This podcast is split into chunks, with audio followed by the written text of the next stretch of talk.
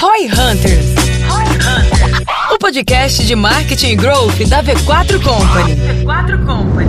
Aqui é arroba o Guilherme Lippert. Minha expectativa para esse episódio é descobrir qual que é o plano da Lugano para dominar o Brasil e, na sequência, o mundo, até onde eu sei, né? Aqui é arroba Denner Lippert. A minha profecia para esse podcast é que em poucos anos a Lugano vai ser a maior do setor aqui no Brasil, pode ter certeza. Aqui é arroba João Pedro e eu quero entender como uma marca que era regional do Rio Grande do Sul tá agora dominando o Brasil inteiro. E muito rápido, né? Tipo, em dois anos foi de quase nada de loja, mais de 200. Aqui é arroba Jonas Esteves e o meu objetivo hoje é entender como é que eu faço a Lugano ser a maior do Brasil usando marketing digital. Boa. Tu é parente do André Esteves, porra? Não. Nem da Adriana. Boa.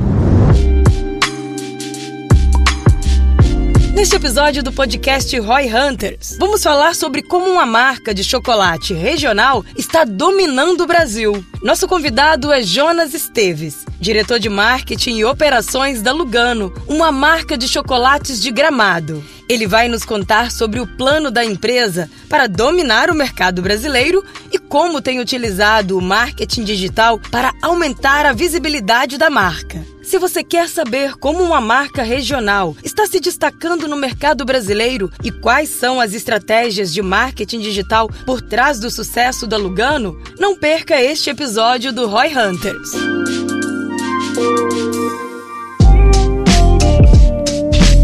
Então sejam muito bem-vindos a mais um Roy Hunters Podcast. Eu tenho que criar uma nova intro, porque, ou manter essa aqui que já é tradicional. Já consistência sempre, constrói consistência marca. constrói marca, né? Então sejam bem-vindos aí a mais um Roy Hunters Podcast. E hoje a gente vai falar sobre um assunto que a gente gosta muito. E, além do assunto, a gente gosta muito do Jonas, que tá aqui com a gente, que é um clientaço da V4. Quantas vezes a gente já falou da Lugano mesmo? Tu disse que contou aí. Pelas minhas contas, já passou de 23. Mais de 23 Tu vê que ele vai, vai anotando pra cobrar alguma é, coisa, uma né? hora De graça. chega conta, né? Tem que medir o ROI, né?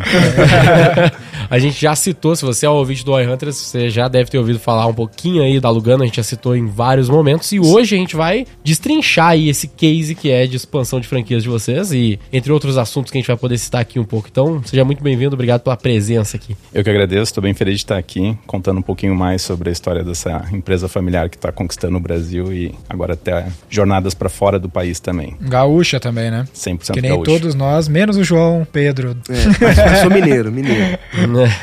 e estamos aí também com, com o João, né, de novo, mais uma vez. O, seja bem-vindo. O João original, o João certo, aquela João, que já ocupei o espaço aqui do como João número um. Antes, antes eu era sempre apresentado como João número dois. João Agora mudou. substituto, agora ele é o principal. O João Vitor, que é o outro João, ele foi desescalado no último episódio sem querer, então ele não pôde estar aí na outra vez, mas ele vai voltar, ele voltará em O breve. Ricardo também, gente. Ele não foi demitido também. É, o Ricardo tava de férias, sabe como é que é, né? Teve que. Ele casou, né? Não, vai casar, eu acho. Ele noivou, eu acho, não foi uma Noivou, coisa assim? né? Noivou, né? Se eu não me engano. Então, parabéns ao Ricardo se ele estiver ouvindo aí também. Ou meus pêsames, né? Depende. É, vê- depois ele nos conta.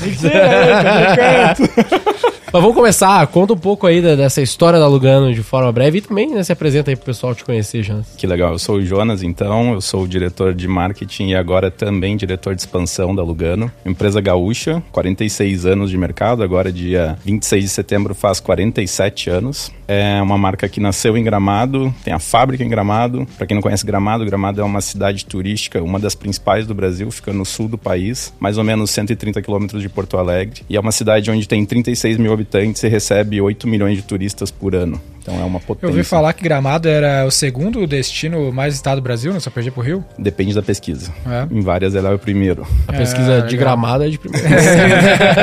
Cara, vou falar algo pra deixar a galera puta. Gramado, gente, é o campus do Jordão do Sul. É, tá doido, velho? Nossa, tá muito doido. Tá muito muito, doido. longe. é o contrário, né? assim. É, Não se compara, velho. Mas é isso, é uma região serrana. eles tentam. uma região propícia para grandes negócios. Então, se a gente for falar de Gramado, a gente está falando de recentemente inaugurou Turma da Mônica, NBA, NASA, grandes marcas levando seus portfólios para lá. Então, é uma cidade que é sempre se transforma o tempo todo e alugando assim como Gramado também. Há 46 anos fazendo chocolate artesanal. Só que quando a gente fala de chocolate artesanal e fala da Lugano, a gente pensa assim: "Ah, uma tiazinha, um senhorzinho fazendo chocolate na mão", e na verdade são 100 toneladas de chocolate todos os meses produzidos e espalhados pelo Brasil através das franquias que já estão abertas e de todas as outras que ainda vão abrir esse ano. Foda, hein? Até a gente, a gente ganhou um Olha aí. chocolatinho aqui, embalagem da Lugano. Você já deve ter visto uma loja por aí, porque já tem bastante loja. Muito legal. Eu queria começar fazendo uma pergunta que é da onde veio esse start de vou deixar de ser uma marca regional para ser uma marca nacional? Como isso começou? Porque eu já conhecia Lugano por visitar Gramado. Então eu conheci, sei lá, a primeira vez que eu fui a Gramado, talvez há uns 10 anos atrás.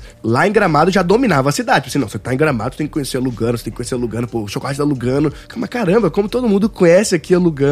E hoje eu vejo que já chegou no Brasil inteiro, né? Mas da onde veio esse. Beleza, agora é a hora de eu sair de Gramado e dominar o Brasil inteiro. Legal. A Lugano sempre muito atenta ao que estava acontecendo no mercado, sempre ouvindo muitos clientes, por ser uma marca humana. Os fundadores, seu Chico, tem dois filhos e eles estão à frente dos negócios, tanto da fábrica quanto da operação comercial. E ouvindo os clientes sempre vinha aquela mesma pergunta: quando é que vai ter Lugano na minha cidade? Porque eu espero às vezes o ano inteiro para vir até aqui e comer esse chocolate chocolate. Isso foi martelando na cabeça do pessoal lá da empresa, até que em 2018 começou um primeiro piloto de trazer a Lugano para diversos lugares do país. Inicialmente, lá há anos atrás, houve um projeto de licenciamento de marca. Então teve Lugano há mais de 10 anos tem esse projeto. Teve Lugano em Santos, Lugano em várias outras cidades. Mas o licenciamento não é um modelo que a gente consegue estruturar para crescimento. Ele é um modelo que cada empresário é dono do seu negócio e bota a marca lá na porta. Não tem controle sobre a qualidade, não tem controle sobre o produto.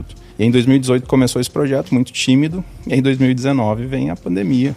Né, para quebrar todo mundo, finalzinho de 2019, começo de 2020, e foi onde a gente precisou realmente decidir se a gente tirava o pé 100% desse projeto ou acelerava. E aí tem aquela máxima, né, que quem não cresce quebra. Então a gente precisava crescer. E no primeiro ano de pandemia, uma parceria inclusive com a V4 lá da, de Belo Horizonte, da equipe do Saman, a gente vendeu 50 unidades enquanto o mercado não vendia nada, nada, nada, nada. Foi dali que começou esse projeto efetivamente. Quantas unidades tinha quando começou? Sete. Quantas tem hoje? Hoje a gente está com 260 vendidas. Legal. Quantas tu acha que tem espaço pro Brasil aí? Facilmente mil. Legal. Facilmente. E quantas estão abertas já? Hoje a gente está com 145 lojas abertas. Legal. Tem uma muito memorável na Paulista, a galera fala, né? Exato, a gente tem Flagship, né? uma, É. uma flagship da marca e esse também é um projeto. Essa é franquia ou é própria? Essa é própria. Ah, legal. É, uma das estratégias que a gente tem de branding é estar nas cidades mais turísticas com uma loja própria, justamente porque possível franqueado, o lead, ele quer conhecer um pouco da marca, ele depende de ir até Gramado. Então eu trago a propriedade da marca para as cidades turísticas como São Paulo, Rio de Janeiro, Porto de Galinhas, Aham. e lá eu coloco uma flagship para que ele tenha a experiência real de Gramado. Legal. Isso, claro, veio antes da gente expandir amplamente a abertura das lojas. Hoje já tem franquia muito próximo né, da cidade onde tu pretende abrir, possivelmente. A gente está em todas as capitais do Brasil. Legal. Vamos tentar falar aqui sobre um pouco sobre a experiência de expansão de franquias e um pouco também dos franqueados. Né? A gente também é uma franqueadora e tem um pouco de visibilidade sobre o negócio de ser um franqueado, quando que é vantagem, desvantagem. Mas lá no processo de expansão de franquias, né, nesse processo que tu construiu, qual que foi os grandes insights de até o momento que vocês tinham ali duas dezenas de lojas para conseguir tá, fazer esse processo mais acelerado? Já fazia tempo que tinha esse modelo de franquia e não dava tração, não dava foco. Qual que era o cenário, o que, que mudou para conseguir crescer tanto em tão pouco tempo? Acho que foco e necessidade. A gente precisava crescer, a marca precisava expandir para que se mantivesse. O foco total da empresa se virou para a expansão através de franquias. Uma equipe muito dedicada e multidisciplinar tocou o negócio. E foi isso que tracionou, que foi isso que fez o crescimento. Além, óbvio, da paixão, aquela que a gente não consegue medir, mas é hoje o nosso franqueado ele entra apaixonado pela empresa, apaixonado pelo que ele vai consumir ali. Mas o que, que mudou na gestão para passar a ver a franquia como um negócio relevante até então não via? Né? Porque são 50 anos de história e a franquia é uma parada que tem 5 anos. Troca da gestão. A gente sai, o, o seu Chico sai do board, ele sai da presidência, na verdade, e vai pro board, fica como um grande conselheiro, ele tá diariamente em todas as lojas, dentro da fábrica, e aí essa gestão mais jovem enxerga esse modelo de negócio como uma possibilidade de aumentar o valuation da empresa, aumentar a possibilidade de mercado e continuar crescendo. Então hoje os CEOs têm 35 anos mais ou menos. São bem jovens e têm muita vontade de crescer. Mas como se prepara para isso? Porque você tinha sete lojas e agora você vai ter 200, quase 300. Como é que você consegue entregar tanto chocolate? Você teve que aumentar a fábrica? Como é que é esse processo? Porque um A negócio físico é muito difícil, né? E logística de chocolate deve ser uma treta também, né? Vocês sabem como é que faz para chegar o chocolate nas cidades? Não ideia. Caminhão refrigerado Caramba. é um transporte extremamente delicado. Tem que, Mas é, não é de vocês ou é terceirizado? Hoje é terceirizado, Ah. para dar mais velocidade e atender mais rapidamente as franquias no Brasil, porque, por exemplo, a gente tem uma franquia fica 30 dias de distância, né, uma entrega para eles. Caramba.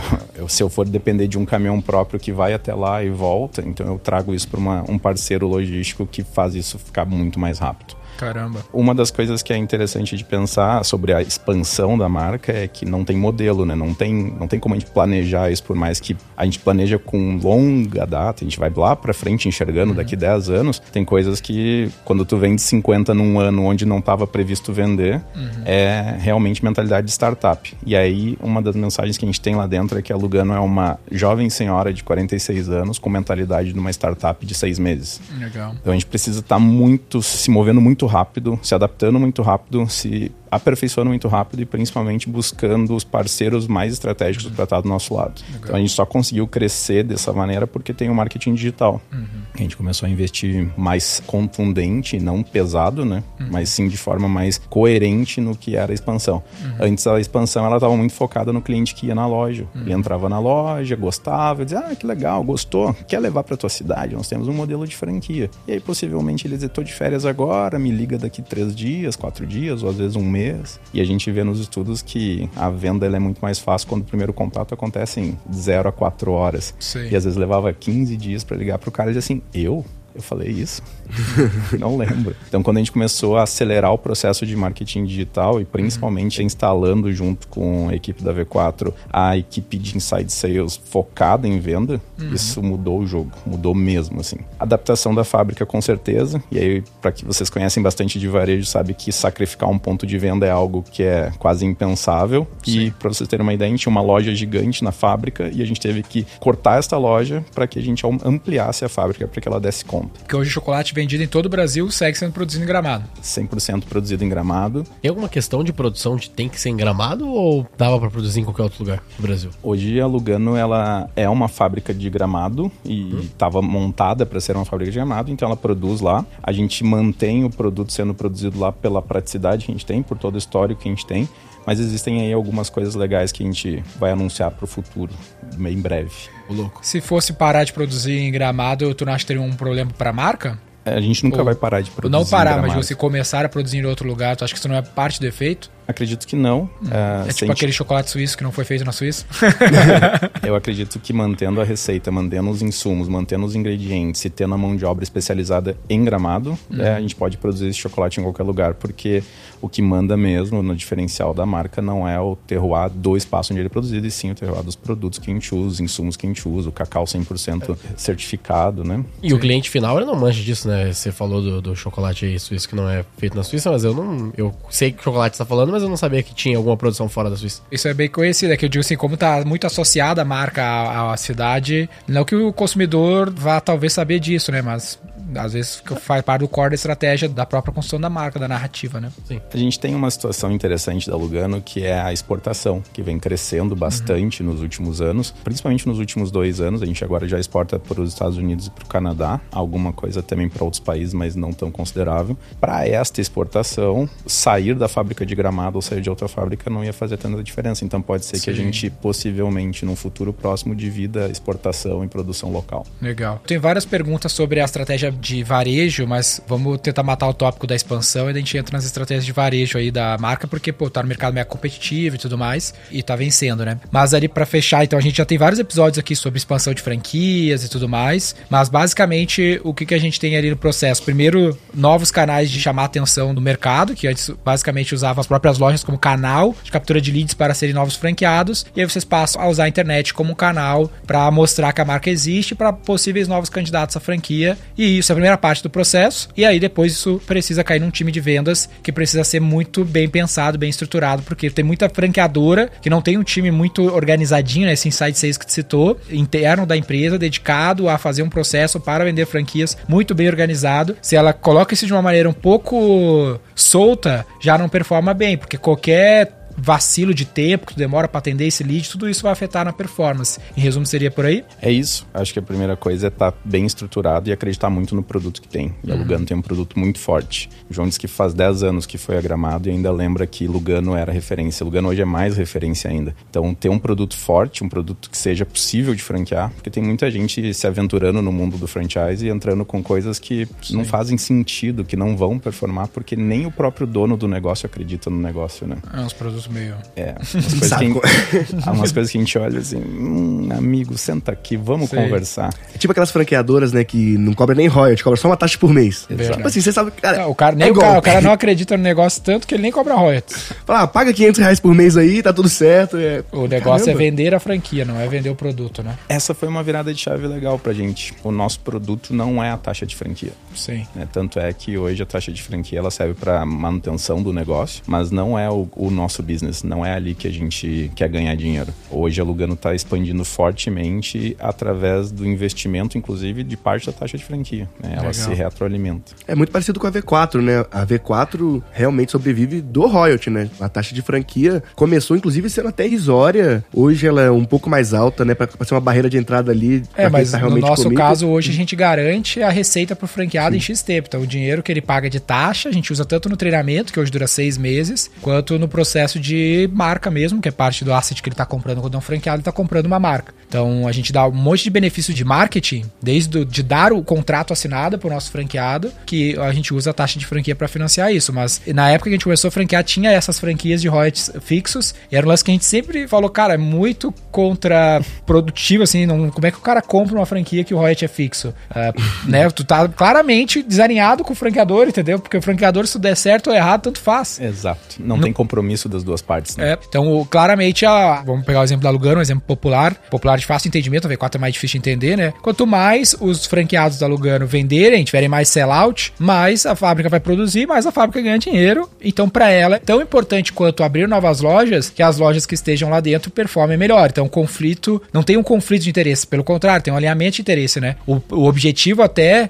é que os mesmos franqueados, idealmente, o ideal seria que os mesmos franqueados talvez abrissem mais loja, porque daria menos trabalho de gestão de franqueados, mas teria mais distribuição, franqueados ainda mais bem-sucedidos, né, Jonas? Exato, esse é um ponto muito importante, né, a gente entender que o franqueado, quando ele entende o modelo e ele vê que a possibilidade que ele tem abrindo mais lojas é muito melhor, uhum. porque ele vai compartilhar recursos. Sim. A administração desse negócio acaba sendo uma loja, duas ou cinco ou dez lojas, e depois disso ele começa a ter mais capilaridade, né? ele começa a atender mais gente em mais lugares, ganhar mais dinheiro. Então, um grande negócio, eu acho que quando o franqueado entende isso, é onde vira a chave para ele, ele começa realmente a ganhar dinheiro. Normalmente esse cara que tem duas lojas, ele coloca na mesma cidade, ele vai para cidades próximas, como é normalmente esse Hoje no nosso modelo a gente tem um mapeamento das regiões. Existem situações onde são na mesma cidade e a gente recomenda inclusive diversificar nas cidades próximas. Tem vários franqueados que têm a loja em cidades vizinhas. Óbvio que a gente está falando de cidades menores, não São Paulo, uhum. né? São uhum. Paulo tem capacidade de cada bairro é uma cidade cidade. Sim. Uh, mas hoje 90% dos municípios do Brasil tem menos de 50 mil habitantes. Uhum. Isso é bem interessante de pensar que a 90%? 90% dos municípios do Brasil tem menos de 50 mil habitantes. Isso qual que é o requisito para uma região comportar uma loja? Na verdade, o modelo ele está se adaptando. Uhum. Né? A gente tem uma necessidade, ou é uma cidade turística, nem Gramado. Gramado, por um estudo simples, linear, não teria espaço para nenhuma. Porque tem 30 mil habitantes, uma cidade Sim. pequena, e a gente hoje em Gramado tem seis lojas é, da Lugano. Uhum. Se é uma cidade turística, a gente avalia. Se é um, uma capital, a gente avalia facilmente. Mas hoje já tem um novo modelo que está sendo lançado para o mercado nos próximos dias que comporta justamente cidades menores. Legal. É claro que aí nós estamos falando uma adaptação do modelo. É né? uma loja menor, com faturamento menor, mas também com um retorno muito agradável, assim, muito interessante. Porque imagina, hoje um aluguel em São Paulo, 14, 15, 20 mil reais. Um aluguel numa cidade satélite de São Paulo, tu consegue a 2 mil, 1.500, é. dependendo é. da cidade onde tu estiver. É, completamente diferente, né? Exato.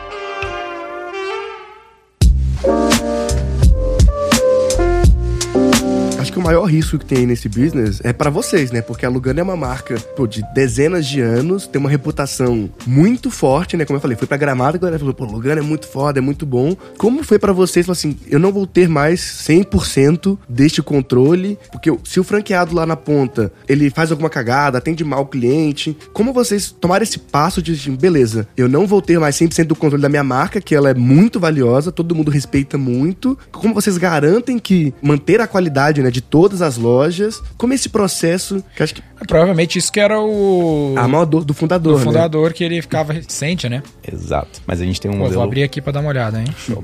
Mas sabe que isso é uma coisa que diferencia muito o Lugano das demais franqueadoras? A gente não tem auditor, a gente tem consultor de negócios. Legal. É um cara que vai, né? Hoje uma equipe tem uma diretora focada nisso, uma gerente focada nisso e uma equipe abaixo deles que visita as lojas, entra em contato com os franqueados diariamente, conversa com eles. Tem um time dentro do marketing focado em montar estratégias para esses franqueados. E aí não é estratégia de rede, sim uma estratégia individual, ponto a ponto. Todos esses franqueados são atendidos por esses times, buscando justamente essa proximidade para defender a marca e ajudar o franqueado a ganhar mais dinheiro. Esse eu acho que é um ponto que diferencia muito a Lugano. Não é uma auditoria onde eu vou lá te pontuar, olha, a marca tá aplicada errada. Não. A gente tem um parceiro que chega lá, senta do lado do franqueado, monta DRE, monta plano de negócio, monta realmente o negócio para ele ganhar mais. Como é que você faz essa escolha do franqueado? Qual é o perfil né, desse franqueado, né? Agora que vocês estão com centenas de lojas aí, o que, que você identificou do cara que, pô, tem paixão pela marca, É o conse- barriga no balcão. que consegue crescer? Quem é esse cara normalmente?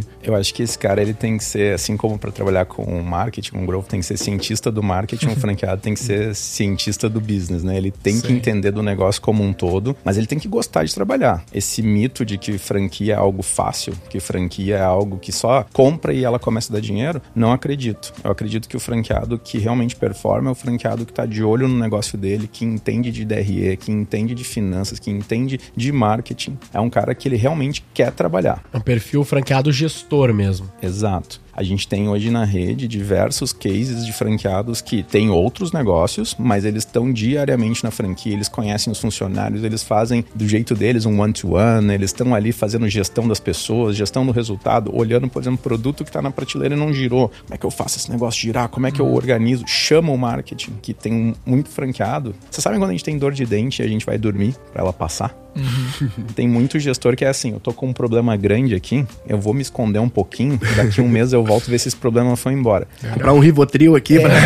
Cara, grita, esperneia, tem franqueado que eu adoro, que me diga, ah, preciso de ajuda, e tu vai ver, era só uma vírgula que tinha que ajustar, ajustou, tá resolvido. Eu prefiro assim, esse franqueado, ele performa mais, ele ganha dinheiro e ele fica feliz. Mas não tem nenhuma restrição, que, alguma coisa que o cara não pode fazer pra ser um candidato à franquia? Não pode ser franqueado do concorrente. É, Eu acho, ser, não ué. sei. Não, não. A princípio a gente tem algumas restrições, mas elas É. são avaliadas uma a uma, né? A principal Sim. restrição é não ter um outro negócio que seja concorrente. Legal. Mas pode ter outro negócio. Claro, a gente tem vários franqueados na rede que tem farmácias, são ou são funcionários médicos, dentistas, outras empresas, outras franquias também. Legal. É, tem muitos desses. Eu até, inclusive, olhando para esses números, acho que são franqueados que estão prontos porque eles já têm a gestão toda organizada. São Sim. departamento Mas isso pessoal, não gera um desfoque, às vezes, do cara? Depende. Se tu tiver um time bom, tu consegue fazer N negócios. Aham. É, eu sei da tua visão de que tu tem que estar focado 100% Sim. num único business, mas quando tu abre uma franquia e tu trabalha um gerente forte, Sim. que o cara consiga se sentir dono do negócio, eu tenho vários franqueados É, é que, que o tem- gerente Sim. responde pela franquia. Tem negócio, é que o negócio, nosso negócio da V4 é, é muito complexo de tocar, né? Ah, o negócio de vocês é um pouco mais simples pro franqueado tocar, na real, né? Essa, Exato. essa é, É um a produto, né? A venda de um produto, é um- eu acredito que é um pouco mais simples. Até entra uma pergunta aqui que é... Simples de operar pro franqueado, né? Pro Isso, lojista lá. exatamente. E até entra uma pergunta no sentido de se eu abrir uma franquia da Lugano amanhã, tá, tô operando aqui, tá funcionando e tal, a minha segunda franquia deve ser um nível muito mais baixo de fricção pra abrir uma segunda, né? Deve ser muito mais tranquilo abrir uma segunda ou é sempre um desafio, o cara tem que estar lá em cima, tanto quanto na primeira, a terceira vai ser tão difícil quanto a primeira de novo, como que é isso? Não, não. é como filho. É, o primeiro é mais complicado, tem que entender como funciona aquele negócio. No segundo, as coisas já ficam mais fáceis. Mas tu diria que é tipo assim, se eu abrir uma ou dez, é sempre mais fácil, progressivamente mais fácil, ou tem um momento? Porque eu já discuti com alguns franqueadores que eles falam assim, eu tenho um número ótimo de unidades que um franqueado pode ter. Tipo, ah, o cara que tem uma, ok, ele ganha um dinheiro, mas, pô, ele não, não. Talvez não seja a principal franquia dele e tal, ele precisa abrir mais. Mas também o cara que passa de 5, 6, 10, ele começa a se perder na gestão porque é muito negócio para gerir ao mesmo É um tempo. negócio muito grande, né? É, fica muito complexo. Que é um pouco. A diferença do nosso é que o nosso franqueado, ele não. Como é serviço, ele não abre mais uma unidade, né? Ele sempre pode crescer a dele, entre aspas, aqui, a de infinito, né? Ele pode ter 100 clientes, pode ter mil clientes, pode ter 10 mil clientes. A dificuldade é que chega uma hora, chega lá os seus 60 clientes, os 100 clientes, que começa a ficar embaçado. Muita gente pra gerir, tem que ter mais gerente, tem que gerir os gerentes, aí ele, tem que começa. um gestor de gestores aí. Então tu tem várias barrigadas, né? Tipo assim, o cara vai, ah, começou a ficar bom dele, ah, começa a ficar difícil dele, tem que dar um tempo É. pra daí crescer mais um pouquinho, fica mais, começa a ficar mais difícil. Então esse é o nosso caso. Como é que é no de vocês? Não sei se você já chegou a ter esse tipo de franqueado já. Eu acho que a tua pergunta já veio com a resposta, né? É. Tem, que, é, tem que aumentar a equipe, tem É. que ter mais gente. Eu tava discutindo com um cara muito legal que eu gosto bastante, que é o Rafael Martins. Ele tem uma escola chamada Share. E ele Conheço tá- bem o Rafa, pô. Pô, ele tá em São Paulo, vai jantar hoje, se quiser ir junto, só avisa. Legal. E ele disse assim, ah, vou pedir pra minha assistente reservar tal lugar. É. Eu, Pô, legal. Ele, não, tô, tô aprendendo a delegar. Aí eu disse, ah, a próxima etapa é dar autonomia. Ah, essa é mais difícil. Então, eu acho que o grande segredo e uma das coisas que a gente tem forte na Lugano é a universidade, né? Uma universidade online onde o franqueado tem diversos apoios, diversos videoaulas e inclusive aulas presenciais ensinando como treinar, como delegar, porque se fosse assim, a Lugano também não poderia abrir muitas lojas. E a gente tem loja em São Paulo, tem loja no Rio de Janeiro, tem loja em Porto de Galinhas. Quantas são próprias hoje? Hoje a gente tem 13 lojas próprias. 13. Entendi. Eu acredito muito que tem assim uma questão de foco. Acho que uma única pessoa consegue administrar bem 10 lojas, mas depois disso ele vai precisar de um time bem multidisciplinar, focado e empoderado para tomar decisão. Teoricamente, é. vocês são o maior franqueado de vocês, né? esse- Exato, Vocês são o que tem o maior número de lojas. exato. E as lojas provavelmente as mais complexas, né? Porque são as maiores, as flagships, nos lugares mais, mais volume também, né? Com certeza, a Lugano hoje em Gramado, para ter uma ideia, são seis operações numa cidade daquele tamaninho que ela é. Sim. E essas lojas, elas têm fila de espera, elas são realmente muito grandes. Muito bom. Muito foda. E daí, migrando pro varejo, né? O- É um mercado mega competitivo e tudo mais. Um business, sei lá, milenar. Como é que vocês conseguem criar diferencial num business tão competitivo, assim, né? No ponto de vista de produto e varejo, pra competir no ponto de venda lá? A Lugano tem um diferencial único que é o modelo 2 em 1, um, um modelo de chocolateria e cafeteria juntos que sustentam o negócio o ano inteiro. Legal. Cara, não importa se tu é fitness, se tu é fatness, não importa o que tu é, tu sempre vai comer chocolate. Aqui tem, um chocolate, é aqui tem um chocolate 70%, aqui tem um chocolate branco. É. Qual que tu vai comer hoje? Não importa, um deles eu tenho certeza que tu vai comer. Não sei Legal. se já foi pra academia hoje no teu ritual Não, diário, mas depois, vai depois. Provavelmente antes tu come um chocolate. É, é, Tô vendo que vou ter que comer mesmo. acontece isso. As pessoas elas gostam muito de chocolate, mas é unanimidade que o café, a sobremesa, um lanche, às vezes até uma refeição é necessidade. Tá passando na frente da loja, pensou num cafezinho ou depois do almoço quer comer um- uma sobremesa. Aqui em São Paulo tem muito isso, né? Esse Muito. tipo de, de estabelecimento. É, posso dizer que é no Brasil inteiro. né? a gente vê. De conveniência, assim, né? É uma conveniência. Tô passando, é perto da minha região, tem algo que eu gosto. E o que acontece? Não tem como tu entrar na loja, que nem supermercado. A mini gôndola serve pra quê? Pra tu estar na fila esperando pra pagar e ter uma coisinha pra tu comprar. Que tu Sempre não- caiu no no Sempre. mercado. Na Lugano é a mesma coisa. Tu vai comprar um café, às vezes um expresso e uma água. Na saída, tu passa, olha uma trufa, olha uma barrinha e diz, ah, vou levar pra mais tarde. Ah, mas Legal. minha esposa também gosta desse, vou levar. E aí, quando tu vê, o ticket subiu de 12 pra 25, 30 reais facilmente. Legal. Mas aqui até, pra quem tá vendo no YouTube, eu botei alguns produtos aqui que tu trouxe pra nós. E as embalagens estão bem bacanas também, porque tem esse lance do chocolate ser um item pra presente também, né? E vocês investem bastante, tanto que a estética é bem top, assim, né? Bem Tem alto padrão. ali mesmo? Tem um telefoninho aqui. Qual que é o telefoninho? Esse aqui eu, Esse é- esse é uma esse aqui é diferenciado. Esse, esse eu vou te, é, eu vou explicar Tu tá um ligado pouquinho. que o Gui nunca viu esse telefone na vida, né? sim, pô, eu jogava o joguinho da cobrinha. Então, João não viu, né, João? Eu já, já, Já vi. viu? João, mas? Eu tive um desse. Teve um desse, pô. Mas Era azul até, tu né? era mó playboy, então, se tu teve esse telefone aqui, então, pô. Pra quem tá ó, só ouvindo, o Denner tá com um telefone de teclas na mão. É. É um Nokia É um esse, Nokia né? N90. 11, 11, N não sei o que, assim? 5120, eu acho. que é isso aí. 5120? Deve ser algo desse tipo. Bota no N95 a Google aí. Mas isso é interessante, a Lugano tem um diferencial com as concorrentes, que ela é um chocolate artesanal, feito à mão, de uma empresa familiar com 46 anos de história. Então tem muitas coisas que são diferentes dos demais, porque os demais entram numa onda de todo mundo do mais do mesmo, né? Industrializar a parada. Exato. E o A feito à mão é literal, né? Porque a gente foi lá, literal. fez a- o tour e é literalmente as- o pessoal lá fica fazendo chocolate todo dia, né? Esse chocolate tem uma curiosidade que é. Já a vai. gente- a gente- não se aguentou. A gente trocou ele, fez um iPhone bonitão, né? Não vendeu nada. As pessoas querem esse telefoninho. E o mais engraçado é que o meu filho comprou há pouco tempo atrás achando que era um controle remoto. Ah, é? É verdade. Sobre as embalagens, algo legal para destacar é que é 100% feito dentro de casa.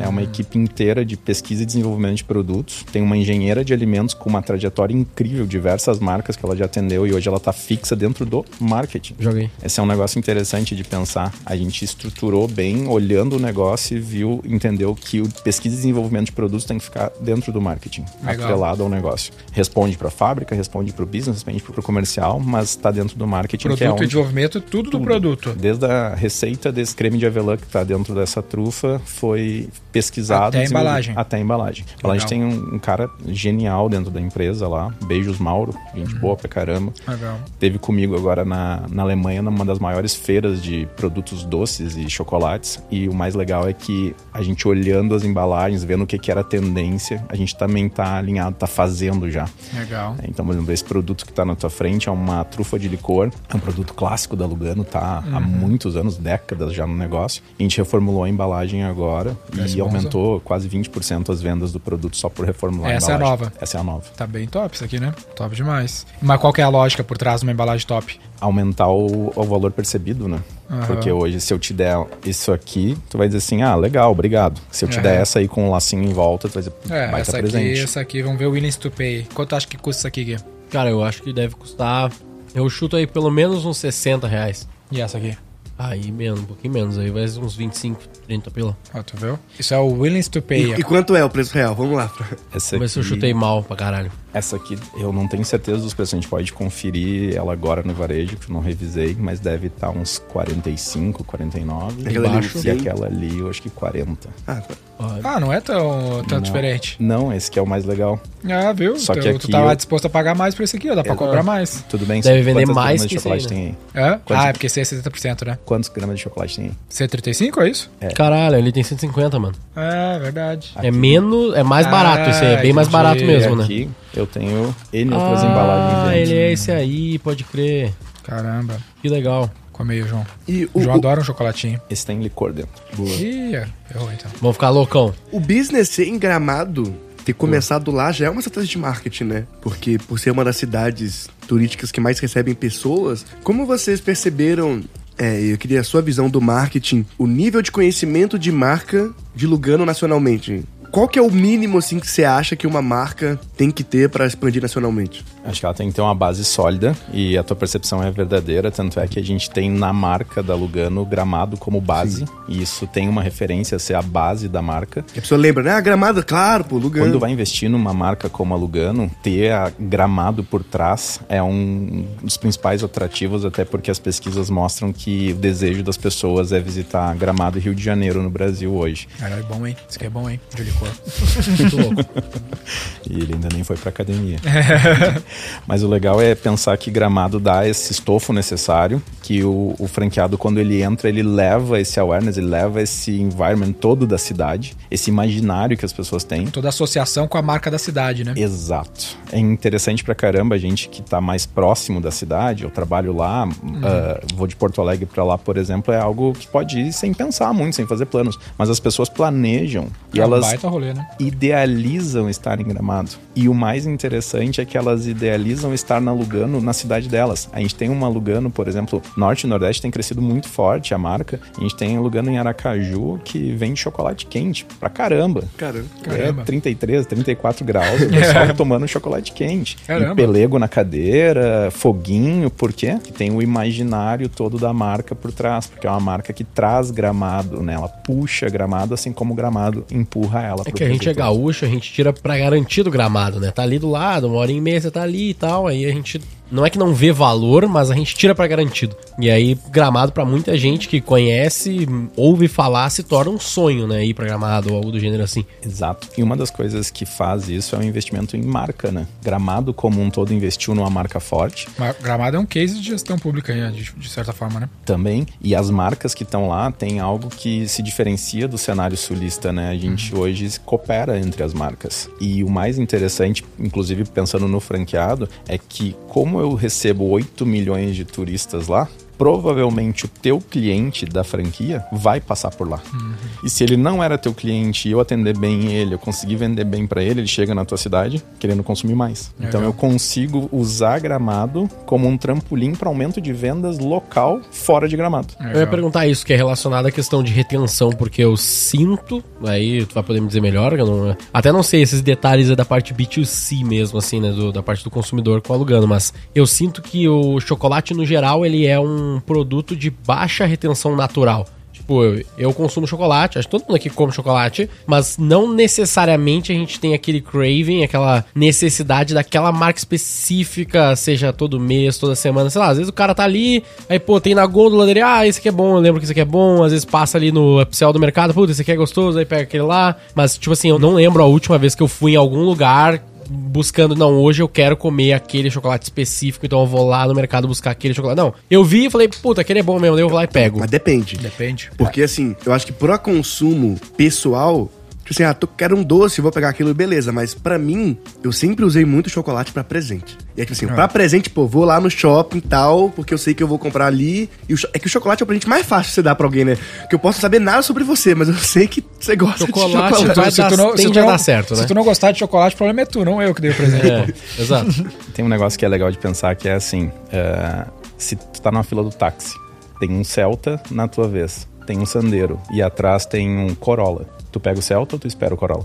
Depende da minha pressa. Depende da necessidade É. que tu tem. Se tu tiver querendo impressionar alguém, tiver indo visitar um cliente, alguma coisa que ele vai ver tu chegando, tu vai perder tempo, vai gastar o teu bem mais precioso que é o tempo e vai esperar o, o Corolla ou vai esperar o carro melhor. A lógica é que do isso de chocolate pegar é Fiquei- eu táxi, nunca ele- fui, numa, ele- nunca fiquei numa fila de Ele não táxi, lembra, mas, enfim. imagina que você pediu Uber, aí aceitou sim, o céu, vai você o cancela, vou pegar de novo o outro até chegar um carro Esse melhor. seria um exemplo mais pra mim, mas enfim. É, mas é para mim faz sentido, até porque, por exemplo, é, tem uma, uma cafeteria aqui nesse prédio, tem uma cafeteria. Aham. Se eu disser pra vocês que a 50 metros tem uma Lugano e vocês já conhecem a Lugano, já sabem, já foram a Gramado, a chance de vocês caminharem até a Lugano é muito maior do que vocês irem numa cafeteria desconhecida que tem aqui embaixo. Legal. Então a marca tem um poder muito forte nisso, né? E eu acho que essa é a construção que a gente tem trabalhado, principalmente focada em bom atendimento no ponto de venda, excelência na qualidade dos chocolates. Pra vocês terem uma ideia, o chocolate branco hoje, na média do mercado, deve ter em torno de 16 a 18% de cacau. O nosso tem 32% de sólido de cacau. Então ele é Legal. muito mais chocolate, vamos dizer assim. Então, mas como você comunica isso pro, pro cliente? Aí é que tá, João, tem um negócio que é legal. A Lugano é uma empresa familiar.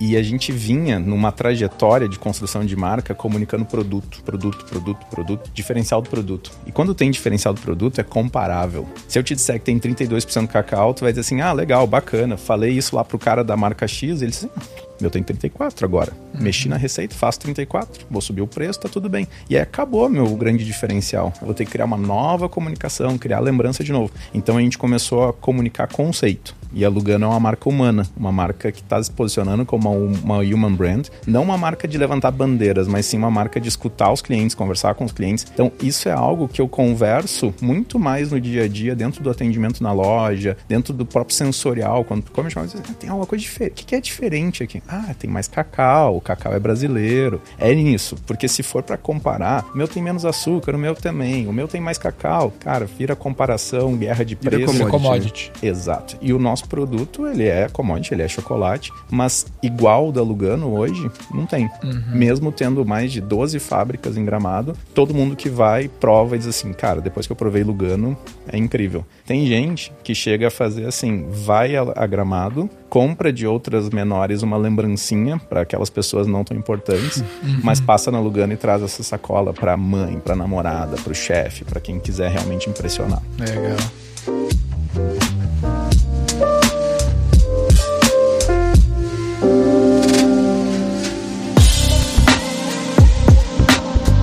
E isso se reflete hoje na retenção do cliente final? Vocês conseguem ver isso? Tem alguma ação que vocês fizeram em especial que tu lembra assim que ajuda na retenção? A Trazer gente- o cara mais vezes? A gente tem um- uma coisa in- interessante que é, com o aumento das franquias, tem cliente que é fixo das franquias e lá a gente consegue ver um LTV, consegue ver a recorrência, consegue Legal. ver o cara voltando. E é interessante que quando esse cara vai a Gramado, ele se sente proprietário.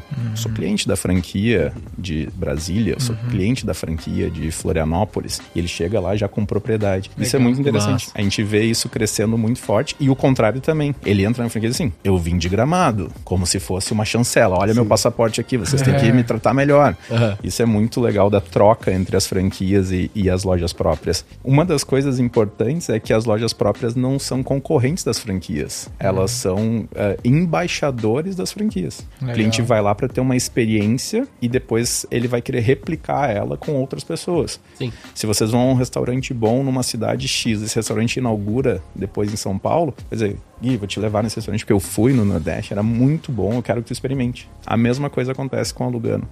É, eu lembro muito disso também do Madeiro, que era muito de Curitiba, né? Aí eu lembro que eu já tinha conhecido ele também quando eu fui a Curitiba. Aí quando abriu em São Paulo, não, tem que vir aqui no Madeiro que abriu em São Paulo. Eu lembro, isso me lembrou bastante O que é isso? o case, né? Tipo, acho que, é, inclusive, ele tá percorrendo um caminho um pouco parecido, né? De uma marca que era regional lá, todo mundo falava muito bem. Cara, eu jurava Aí que o. Madeiro era gringo, velho, quando eu conheci. Sério? Sei, por causa do The Best- Best, Hambúrguer in the World. Ah, pode crer. Quando eu Verdade. conheci no Iguatemi, de- Iguatemi de Porto Alegre, pô. Mas aí eu ia perguntar também que é tipo assim, fiz essa pergunta do aspecto de retenção justamente porque eu lembrei agora da, também da palestra do João Branco que ele deu lá pro, no nosso evento. Já dá pra dizer que ele é esse emo do McDonald's, né? Já, né? Já saiu, né? Cara, ele levou um ano pra sair, né? Porque Levou um tempo pra sair. Ele, Saiu vou agora. sair, mano. Pera aí. Não, é Calma que, lá. é que- é que eu ele, ti- ele, É. ti- ele tinha uma data pra sair. Aí quando ele ia sair, o cara falou assim: não, não, peraí, fica mais um pouquinho, fica mais um pouquinho, só É, pensar. só Entrega É, aquele projetinho que tá faltando.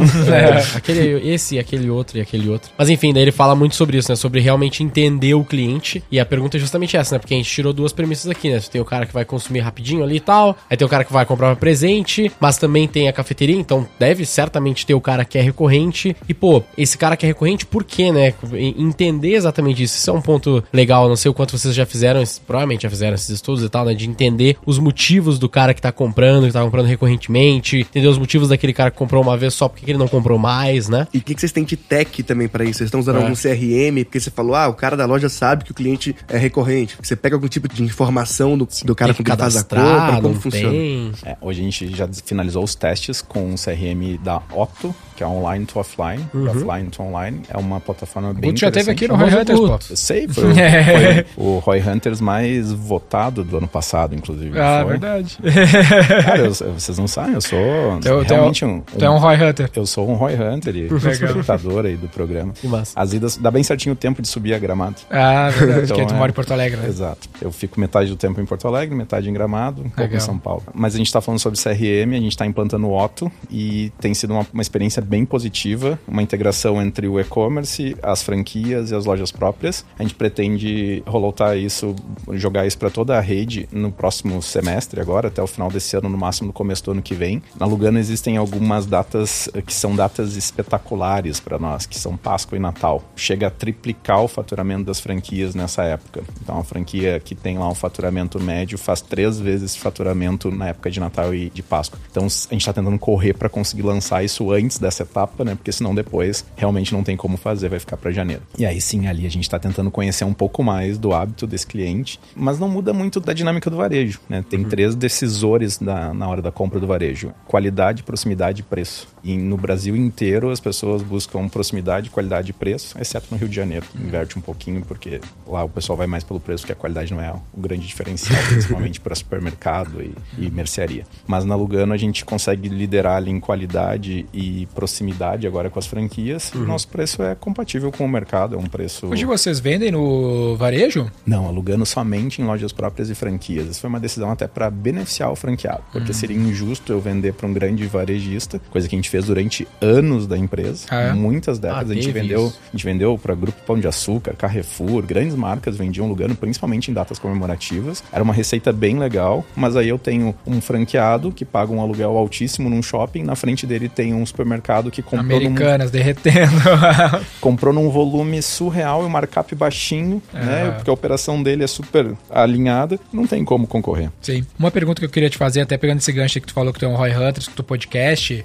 O João Branco fala muito disso sempre, até quando ele esteve aqui com a gente, que ele evidencia né, o fato de CMO ser uma das profissões mais difíceis, né? A liderança de marketing são as profissões mais difíceis entre os, as lideranças da empresa. É a função que menos dura no cargo e tudo mais, porque tem muita. Tu até começou É falando. né? level que menos dura no É o cargo. C-Level que menos dura no cargo, menos de dois anos, algo assim. E é um lance que a gente tem cada vez falado um pouco mais, porque, né, muito da nossa galera aqui que nos ouve são liderança de marketing. Até na tua introdução tu falou, né, ah, hoje eu tô liderando marketing, mas também esse treco aqui, mas esse outro negócio aqui. A expansão também tá comigo, vai acumulando tudo que é meta. Tanto que um dos livros recentes que eu li, um movimento que a gente fez recente na V4, muito baseado também com o Ricardo, que grava aqui com a gente, é o lance do CMO para CRO, né, que é o cara, ao invés de ser o líder do marketing, ele vira líder de receita. Então tudo que é receita, revenue, né, receita tá nos ombros dessa pessoa. E o livro que eu li, é, o nome era esse, né, de CMO para CRO. Como é que é a tua visão, assim, como marqueteiro, pros marqueteiros, pros Roy Hunters que nos escutam aí? Tu já tá bastante tempo na empresa, né? Eu comecei no finzinho de 2019 pra ficar três meses e tô lá até hoje. É, então tu já tá mais tempo que a média dura na função ali, ó. É, mas reinvent... se reinventando... É, mas eu tô saindo. todo então. Não, não, não, brincadeira. A gente, a gente criou um projeto muito interessante juntos e esse projeto ele vem... Já vai fazer cinco anos ano que vem que tu tá lá. É, é isso.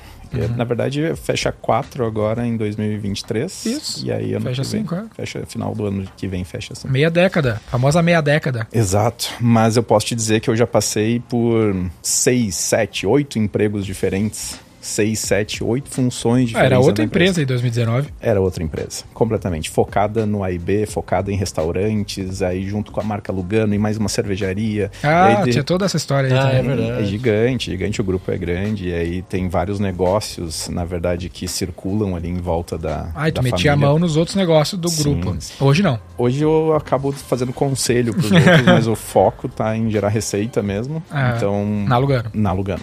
É gerar receita através de venda de franquias, aumento da presença da marca, criação de, de estratégias para o franqueado vender mais e automaticamente. E qual que é a tua dica pra liderança de marketing que tá nos ouvindo aí pra perdurar meia década na função? Cara, não ter medo.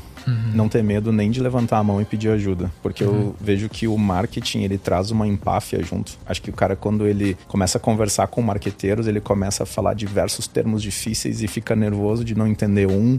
E aí ele começa a se posicionar como um especialista de tudo, ele sabe tudo. E, cara, levanta a mão, seja humilde, pede licença. Desculpa. Cara, quem é João Branco?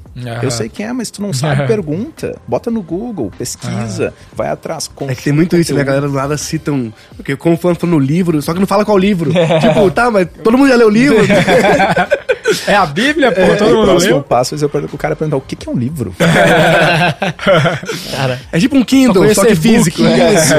Mas eu acho que sim, se profissionalizar o tempo todo, não ter medo de desafio e não ter medo de levantar a mão e pedir ajuda. Que eu, cara, eu faço isso o tempo todo. Esses dias tava, cheguei na V4 lá, o pessoal me atendendo, eu entro dentro, o que tá fazendo aqui? Eu disse, cara, vim pedir ajuda, não tá performando, preciso É. sentar aqui com os caras mais inteligentes que eu pra conseguir entender. É. E viramos o negócio de novo, sabe? Legal. Busca ajuda. É, isso já fez uma, várias vezes nesses 3, 4 anos que a gente tá junto aí. né?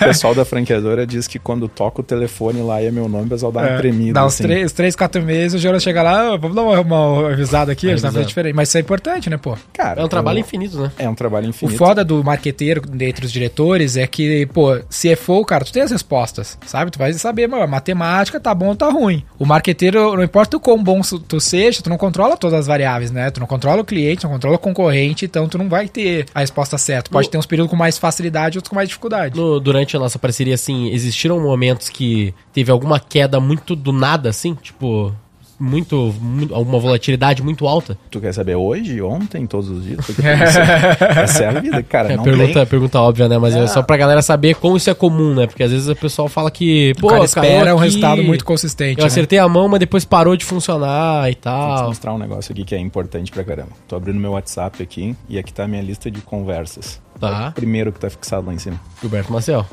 Ele é o quê? É o cara Ele é o nosso cara que cuida do projeto lá, né? Ele é o primeiro Tá aqui, cara inclusive, fixado, ouvindo. Tá fixado na minha lista de contatos como primeiro lugar, porque todos os dias é o primeiro bom dia e o último boa noite. Legal, pô. E aí Ele fala uma- mais do que com a esposa. É, que ela eu falo presencial, né?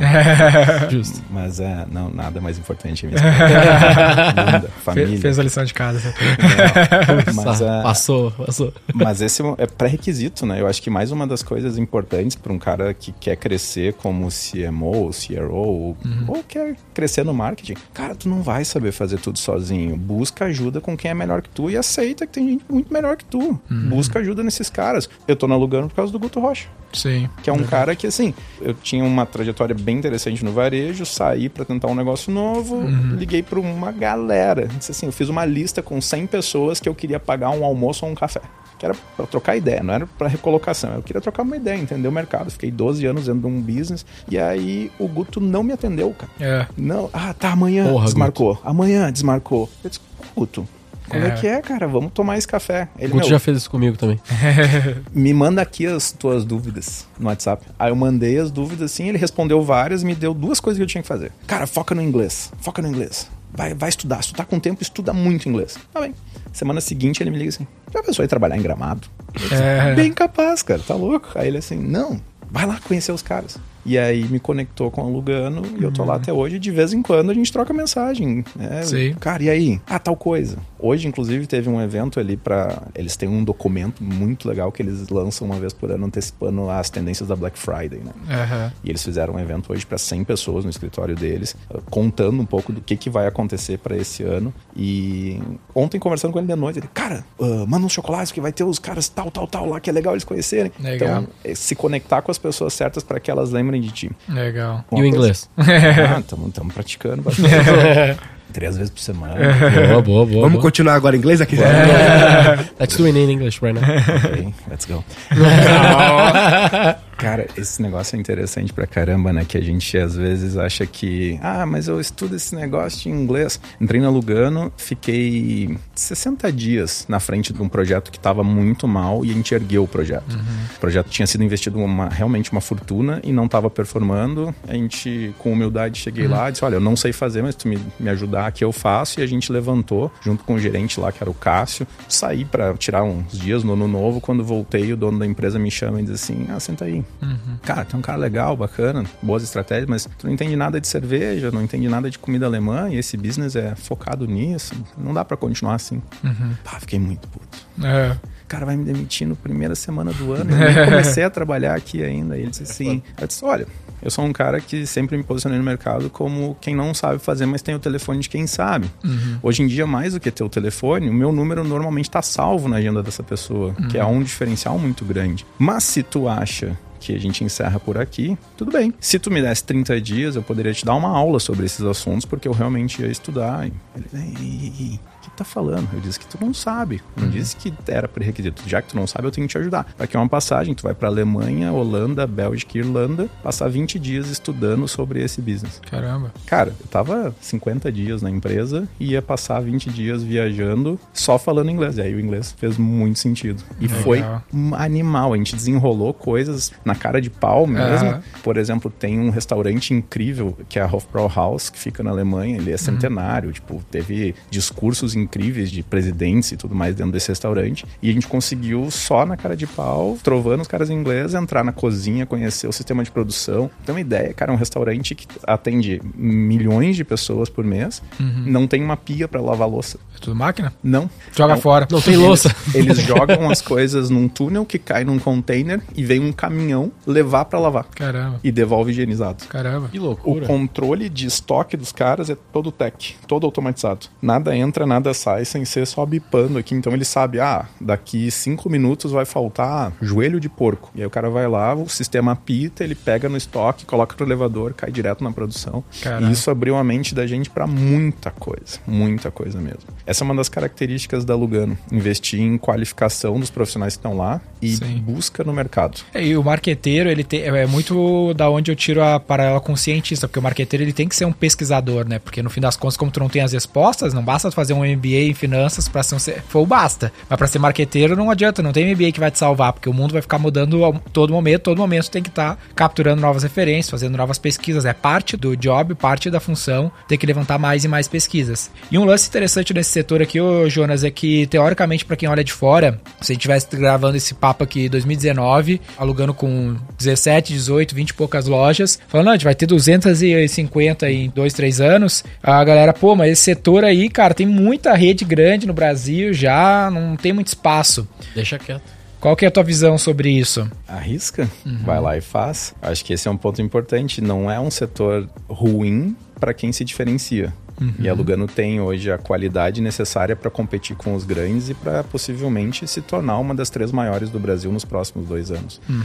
Eu acredito realmente nesse projeto. Em volume de loja é uma das top 10, né? Hoje é top 4, na verdade, uhum. do segmento Sim. de chocolates finos, a gente está em quarto lugar. Legal. E não só de volume de loja, mas presença e, e reconhecimento. E, e você estava em qual lugar em 2019? Não, nem ah, aparecia. Acho que não aparecia, né? Eu, eu, fiquei muito feliz o dia que Isso o valor econômico. número de lojas? É, não ah. só de lojas, mas de presença de awareness ah, da marca em volta. Eu lembro que eu fiquei muito feliz o dia que o Valor Econômico fez uma reportagem falando as principais chocolates para a Páscoa. E aí a gente tava lá figurando entre as quatro gigantescas, assim, eram três muito gigantes e alugando ali. Legal. Assim, cara, que massa, sabe? E eu não conheço ninguém no Valor Econômico pra dizer, Sim. ah, foi o amigo. Não, reconhecimento mesmo, assim, muito forte, muito Legal, forte mesmo. Não foi trampo da assessoria de imprensa. Não, por mais que a assessoria de imprensa que a gente desenvolveu é espetacular. Cara, que a gente consegue e aí, mais uma das coisas que é diferencial: não é uma agência de assessoria de imprensa. Uhum. É uma assessora focada em trabalhar conosco, criando Legal. projetos para assessoria de imprensa. Dedicada? Ela não é dedicada, é compartilhado. Aprendi com a V4 que dá para compartilhar recursos. é... Não, mas é que esse é um diferencial legal. Existem alguns profissionais que têm que ser compartilhados. É verdade. Não tem como tu ter um assessor de imprensa fixo porque, é porque ele. não vai nem criar pauta, né? o cara já tá circulando. Exato precisa estar tá conhecendo gente, abrindo novos caminhos. Então, assim, essa assessora atende... Outros clientes ajudam a abrir portas que a alugando não conseguiria abrir, entendeu? Exato. E vice-versa. Às vezes o assunto cabe mais é. lá do que alugando no momento, ou, é. vice-versa. É que tem uma diferença entre RP e assessor de imprensa nesse caso, né? O RP vai ficar tentando te encaixar lá dentro daquele assunto, daquele evento, algo que for. E o assessor de imprensa ou de comunicação, ele entende qual é o momento e o que falar. Porque eu posso falar desse chocolate dizendo que ele é muito saudável para o caderno de saudabilidade do jornal da cidade. Uhum. Ou eu posso falar que ele é um produto histórico, que foi um dos primeiros produtos que a gente fez lá para o caderno que está falando sobre aniversário da marca. Uhum. E aí a sacada dessa assessora de conseguir conversar com todos esses canais é o mais legal. Porque normalmente eu tenho um assessor focado em gastronomia, assessor focado em tech. Ah, não, eu sou assessorado pela fulano de tal que manda muito no caderno de economia. Cara, eu quero que a Lugano seja pauta em todos os editoriais que existirem. Legal. Se tiver um caderno agro, vai ter Lugano. Se tiver um caderno tech, vai ter Sim. Lugano. Não importa o caderno, eu quero figurar a marca ali Legal. pelo menos uma vez por mês. Legal.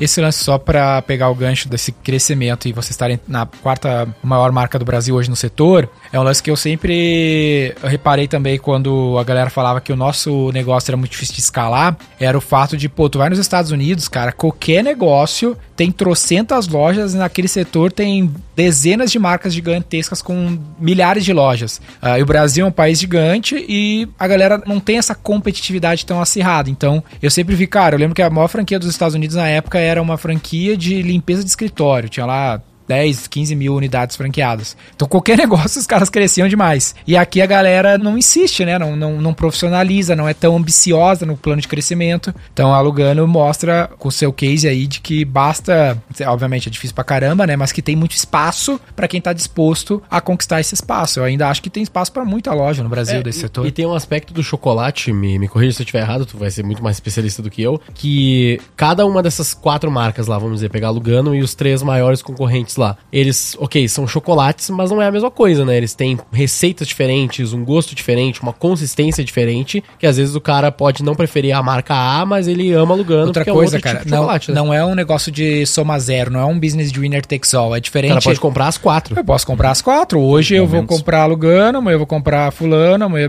É diferente do iFood, dificilmente tu vai, puta, hoje eu vou pedir no iFood, amanhã eu vou pedir na Rappi. Normalmente tu vai é, criar um hábito de consumo. centraliza mais no é, um, né? é muito mais um business de winner take Lexol. Então não quer dizer que tem 3 mil lojas de outros concorrentes que não há espaço para ter mais mil, duas mil da Lugano, entendeu? Não, e ainda quando olha pra esse negócio de presente, então, que às vezes eu sou fãzaço da Lugano, mas sei lá, minha namorada eu sei que ela prefere a marca XPTO, por algum motivo. E aí, beleza, eu acabo comprando a Lugano pra mim, pra ela eu vou na marca XPTO e compro também e tá tudo bem, tá ligado? É, na verdade não, né? Tu deveria comprar só no lugar.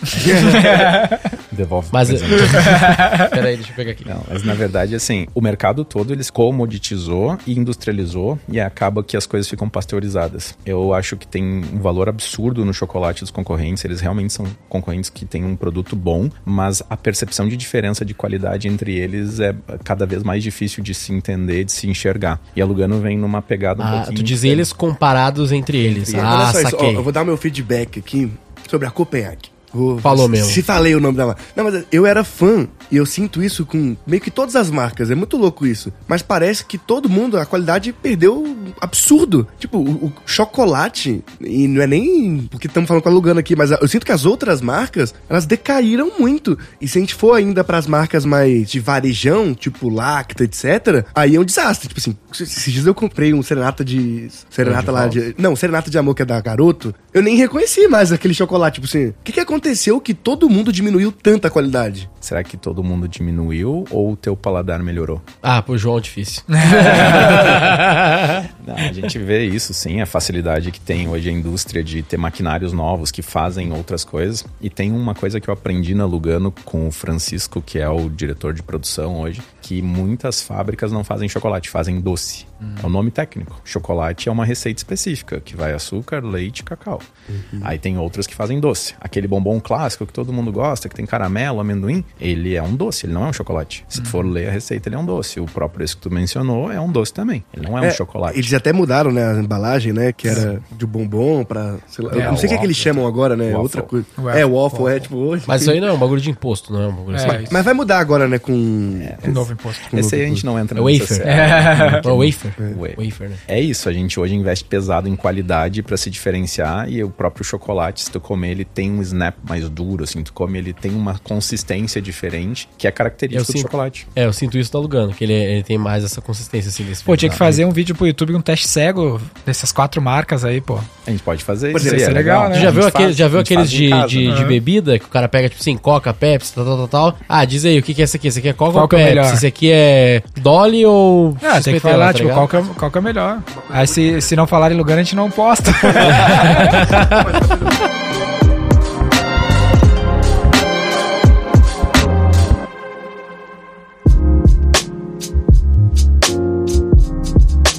Mas uma coisa muito interessante é que você viu o Mr. Beast lá fora, ele lançou o Feastables, né? Que é o chocolate dele. comi, já tem comeu? ó. Eu não cheguei a comer. É, ah, é um chocolate qualquer. É um chocolate qualquer, mas a publicidade que ele fez é algo que, assim, inimaginável no Brasil. Mas ele, ele chega aqui, ele pega a Hershey's lá, fala assim, isso aqui é Hershey's. Ela tem não sei quantos mil ingredientes, nanana. Esse aqui é o Feastables. Ele só tem, tipo, quatro ingredientes. Cacau, nanana. Isso é um chocolate de verdade. É. e, e, tipo, super agressivo nesse ponto. E você acha que, em algum momento, isso vai ser possível no É que- Brasil? É que, eu acho que tu vai, vou julgar aqui, tu me disse se eu tô viajando, mas eu acho que isso, essa narrativa combina com a narrativa que esse cara quer contar, né? Porque ele é doidinho, Ele é é um loucão. youtuber. Agora, a, a, E a, marca já é super agressiva, né? é, a percepção que eu tenho da marca da Lugano é um outro caminho. Uma, Não, eu, um eu mais sei que é outro caminho. é o caminho mas- mas- imbatível, Eu sei, mas né? se você parar pra pensar, é a mesma narrativa. O que, que ele tá falando lá fora? Que a Hershey's, que é a maior marca dos Estados Unidos, que é industrializado pra caramba, tem cada vez menos chocolate, e o que ele tá vendendo é um chocolate de verdade. Na, na prática, ele quer passar essa mensagem. Então, eu acho que eu sinto que, globalmente, as marcas de chocolate, quando elas crescem muito, industrializam muito, elas acabam perdendo o chocolate. Sim. Daí na prática, tu quer comprar o quê? Algo saudável, que é realmente muito bom e que. Ou tu quer comprar chocolate? A gente cria uma atração desnecessária em algo que as pessoas já têm o conhecimento. Chocolate é chocolate. Então, entre ficar discutindo com esse caso ou com outro, de ah, o meu tem mais isso ou mais aquilo, foi o que eu comentei no começo. A Lugano focou em conceito. O nosso foco de comunicação, o foco de aquisição de cliente, foco de venda é conceito. É uma marca humana, tradicional, focada em gramado, que espalhou pelo Brasil um chocolate artesanal. Eu acho que Gramado, no caso da Lugano, foi o diferencial competitivo muito forte perante esses outros players aí. Porque a, a história fica muito bem amarrada pra todo brasileiro e ninguém tem, a não ser os caras de lá que não estão com a mesma missão. aparentemente. Cara, é só seguir contando a mesma história. E o fato também de ser feito à mão, isso pega muito, né? Porque Pega. você sabe que não é um- uma máquina que o cara só joga os Mas hoje, ingredientes. hoje a gente vê pouco comercial da. Como é que tá esse aspecto de publicidade a não ser o Luguito lá? É, a gente tem comunicação muito mais focada no online, até porque se a gente for pensar assim, um dos grandes desafios do franqueado que traz para nós é, ah, eu quero uma propaganda com global no intervalo do Fantástico. Pô, Essa conta é o nosso sonho também, mas ela não fecha ainda. né? Eu preciso entender qual é o melhor cenário que eu tenho, qual é o melhor ambiente que eu tenho para comunicar. Então eu comunico muito ponto de venda, eu comunico muito através de conteúdo, eu comunico muito através de ação com influenciadores que não são os influenciadores top line lá, são influenciadores locais, mas eu não tenho uma propaganda hoje da marca rodando em veículo nacional. Mas ne- tem isso na internet? tem, tem Tipo assim, que conta a história da marca e pá? Sim, isso com certeza. E uma das coisas que é muito legal da Lugano é a questão do seu Chico, né? Que é o fundador, tá conosco, é uma figura carismática ao extremo. E hoje, entre as top marcas, assim, do chocolate, é a única que tem um fundador que tem essa personalidade que representa a marca. Quando tu olha pra ele, conhece ele, fica aqui um desafio. Acho que vocês foram gramados não conheceram Não. o Chico, né? Fica aí o desafio, até o convite para que vocês troquem uma ideia com ele. Quando vocês conhecem o Chico, dá vontade de abraçar. É um cara que, além de ser um baita empreendedor, extremamente qualificado, trouxe a marca até aqui, é um cara muito humano. Muito, muito humano. Ele vai de pessoa em pessoa cumprimentando na loja. Ele conhece as pessoas pelo nome.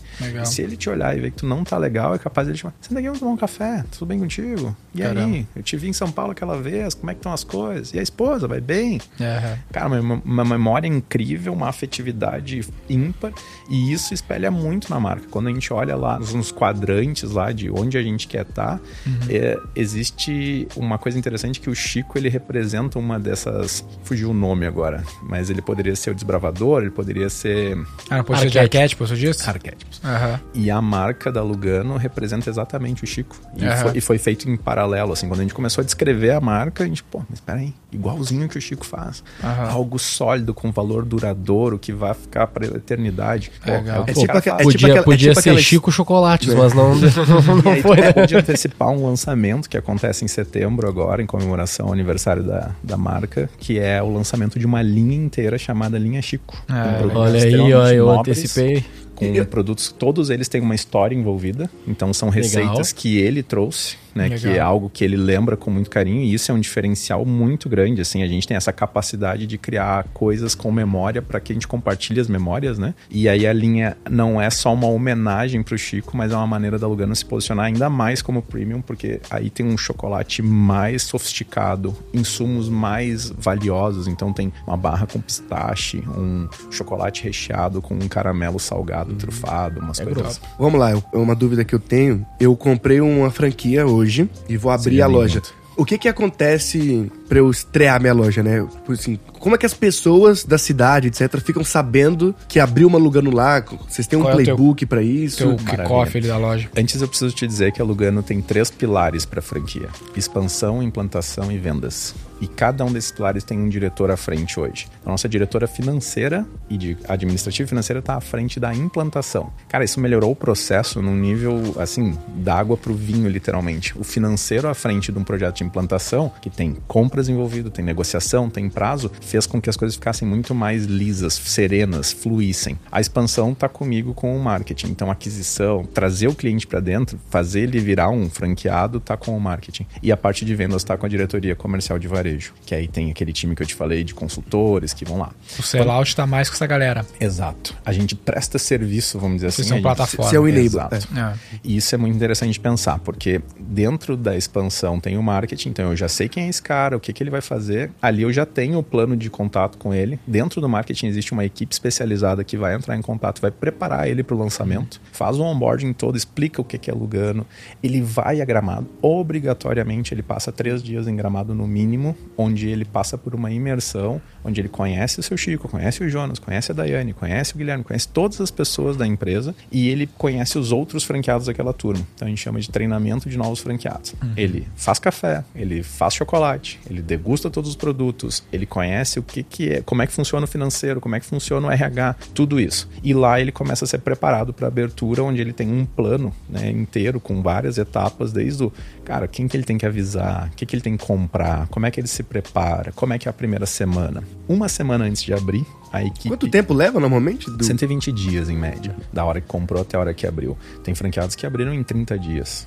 Caramba. É rápido, 120 ainda é rápido. É, é um processo que hoje está bem mais estruturado. A gente tem os fornecedores todos homologados para abertura, o que uhum. facilita muito. Então tu compra já os equipamentos, não precisa tu sair para o mercado procurar um forno. Tem um fornecedor que te entrega aquilo. Tem, tem, tu tem os, pode falar os valores? Para ter uma noção assim de como que é o dispêndio de. Quanto que o João pagou aí? O João, eu fiz uma oferta especial para ele. Ele vai comprar três: uma para Minas, uma para Curitiba, uma para São Paulo. Olha aí. Dinheiro Mas, tem. Ah, tem, só de sobra. Três ele vai dar uma para cada um aqui.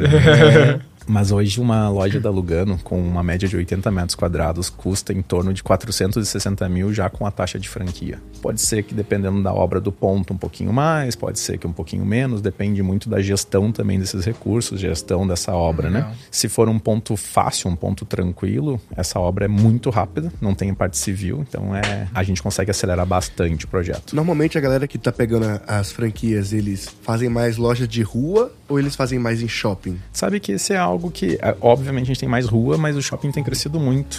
Eu, eu particularmente, até achava que o shopping não ia tão bem, mas a gente está criando umas parcerias bem legais com os shoppings e isso tem funcionado. Dentro da implantação, existe uma equipe de busca de pontos, que é uma Legal. das dúvidas que o franqueado tem. Ah, mas e se eu comprar e não achar um ponto? A gente tem várias plataformas tech que ajudam a gente a localizar, mapear e validar né? Então tem lá Space Hunters, Geofusion, Geofusion várias né? outras marcas que ajudam a gente e uma parceria comercial que é incrível do próprio CEO com os CEOs de shopping que Sim. abrem portas sensacionais. Hoje tem duas pessoas da equipe viajando para homologar ponto em loco com o franqueado. Que legal. Então, para o franqueado e não esses, ter dúvida. Esses 400 e poucos mil que O cara precisa ter esse dinheiro na mão? É isso que eu ia perguntar, exatamente. Não necessariamente. Isso depende muito da forma como ele vai executar a obra dele. Posso fazer com a Jota?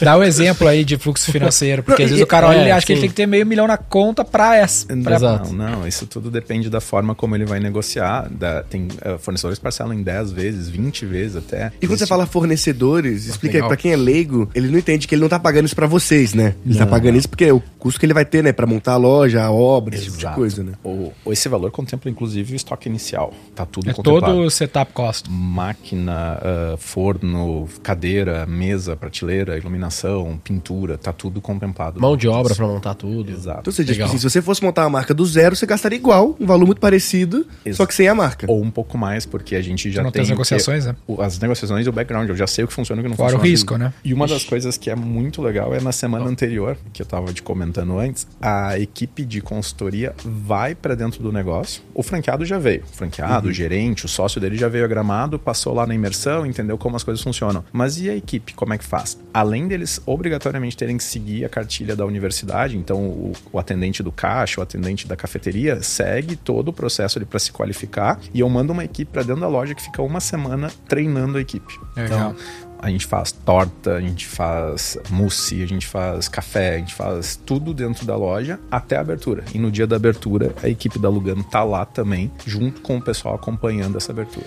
E aí você falou que tem a preparar para a primeira semana. O que, que acontece normalmente na primeira semana? Uma fila absurda na porta. Mas como chega essa fila?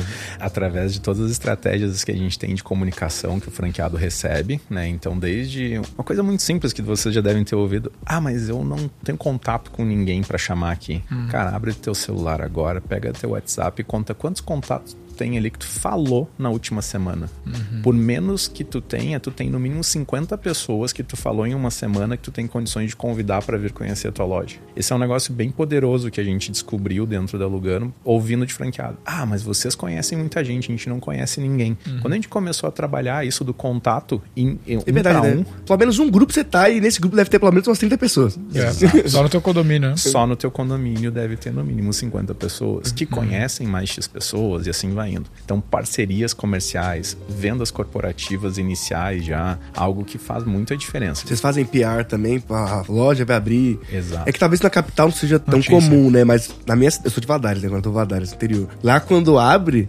tipo, meio que aparece assim no, no MGTV a parada. Não, vai abrir aqui pela primeira vez em Valadares. Abriu uma franquia na cidade de Ariquemes. Uma cidade bem pequenininha. Provavelmente vocês nem conhecem. Essa franquia bateu o recorde de faturamento da rede. Caramba. Caralho. É incrível. A gente tem uma franquia em Miguel Pereira, na Serra do Rio de Janeiro. Aham. A franquia teve que pedir um caminhão extra agora no, em julho para repor o estoque, porque, assim, fila na porta. Por quê? Porque trabalha muito bem o marketing local. Legal. Não adianta. O objetivo é que nem montadora de carro. Quando a gente fala em nacional, a gente fala em, em marca como um todo, é, a gente está falando da compra e Lugano. Né? Quando a gente fala daí mais regionalizado, é compra e Lugano agora. né? se a gente for pensar nas montadoras. E quando a gente fala da franquia, o margem da franquia é compra e Lugano aqui. Aham. E quando o franqueado entende isso, essa vertical faz muito sentido, porque o meu papel como marca é falar de Lugano. Legal. O papel, quando eu regionalizo ele, é falar que tem Lugano para vender. Olha, a gente vende isso, que, que tu sabe que existe, eu- vendo. E o cara, ele tem que bater forte no é aqui que tu compra. E como que ele faz isso? Tem vários franqueados que estão trabalhando fortemente no marketing eh, local, assessoria de imprensa,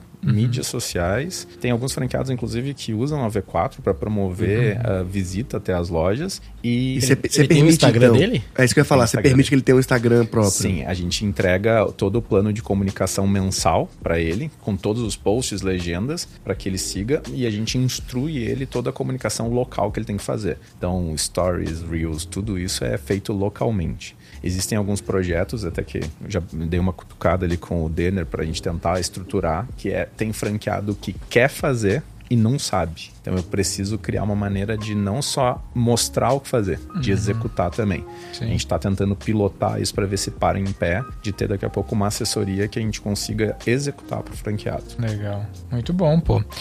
Quais são os números médios que vocês divulgam ali de projeções de receita e rentabilidade de uma unidade? Como é que é essa perspectiva aí pro cara que tá querendo desembolsar uns 450 mil reais nesse negócio? A gente tem Investir.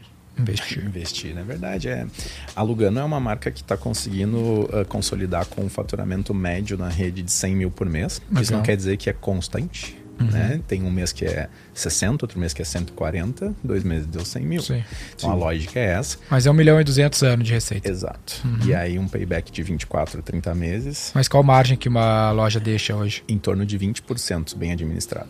Tá. É um negócio que faz sentido, inclusive por isso que a gente eh, tem entendido que ter mais de uma unidade faz mais sentido, até porque essa margem aumenta, né?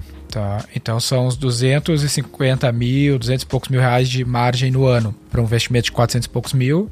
Qual que é o ROIC, Gui? Ah, não faço ideia. 50% quase, né? É isso aí, né? E o. Dúvida de leigo mesmo. Quando você fala esse.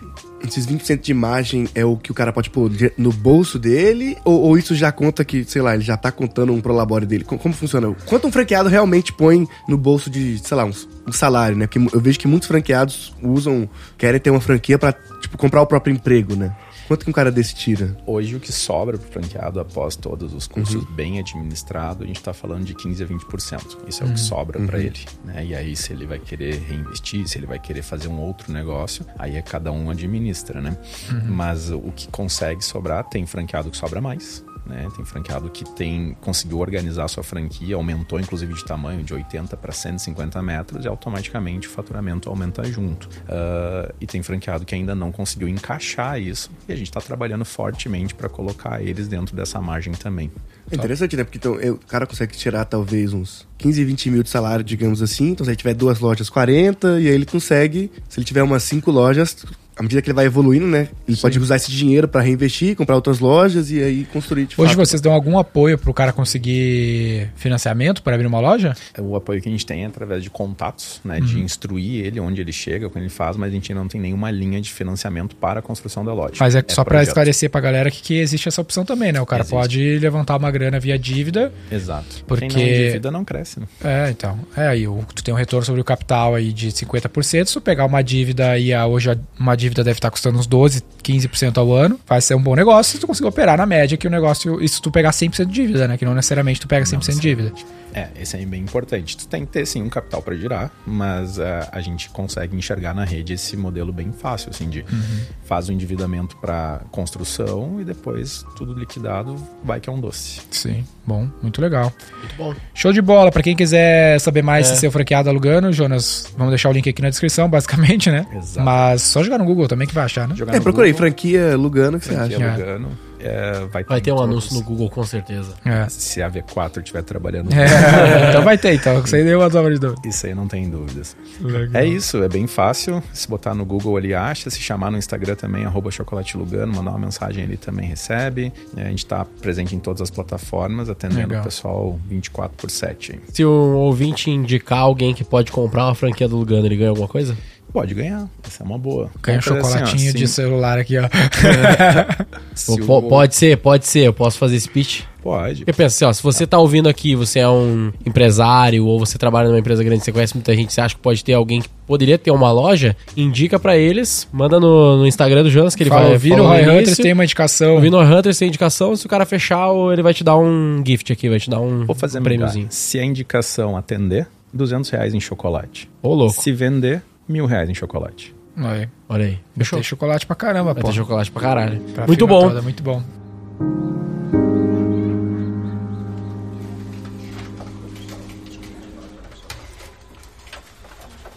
Qual vai ser o título desse episódio, então? Eu dei um nome aqui, mas era só pra eu saber o que falar, então esse aqui não vai valer Qual que é? Não, ficou muito longo. É como alugando utiliza marketing para digital para expansão de franquias. Muito amplo, muito grande. Só para eu lembrar do que a gente ia falar, né? Mas. Cara, eu acho que pode ser óbvio esse aqui, né? Chocolates Lugano, case de crescimento. É a gente falou de B2C e B2B, nem vale a pena ficar falando só de franquia, né? No título também. Tinha que ser. Eu botei a Lugano, a primeira palavra, né? Pra, pro cara lembrar. Uh... Lugano, dois pontos. O case de crescimento. 200, 200 franquias em, em três anos? Cara, esse é legal, Lugano. Tinha que ser, tinha que ser Lugano, dois pontos. A marca, de chocolate, a, ó, a marca de chocolate que mais cresce no Brasil. Pensando como algo que eu gostaria de ouvir, eu acho que tinha que ter ali um hack para me chamar. Tipo, a Lugano crescendo com digital, sabe? Tinha que ter alguma coisa que juntasse. Lugano, dois pontos, 200 lojas em três anos com digital? É, acho que é uma boa. Ou do zero a 300 com digital. Pode ser. Lugano. É que, é que em porcentagem ficaria Também.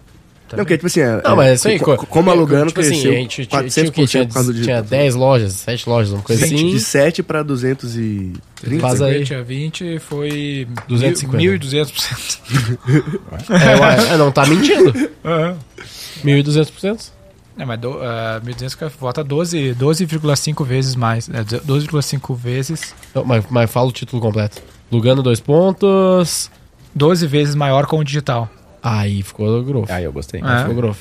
12 vezes maior com digital em 3 anos. Não, não precisa botar é, Não, 3 anos não precisa. Foi muito objetivo smart. é, é, eu gostei desse último. Investindo tanto. No, no, no... Tá, fechou, é isso aí então. Então, agora, tá agora dois pontos, 12 vezes e meia com o digital. Agora maior com o digital. Siga o Roy Hunters no youtube.com barra Roy Hunters e no Instagram pelo arroba Roy Hunter Oficial e faça parte do nosso grupo do Telegram com conteúdos exclusivos.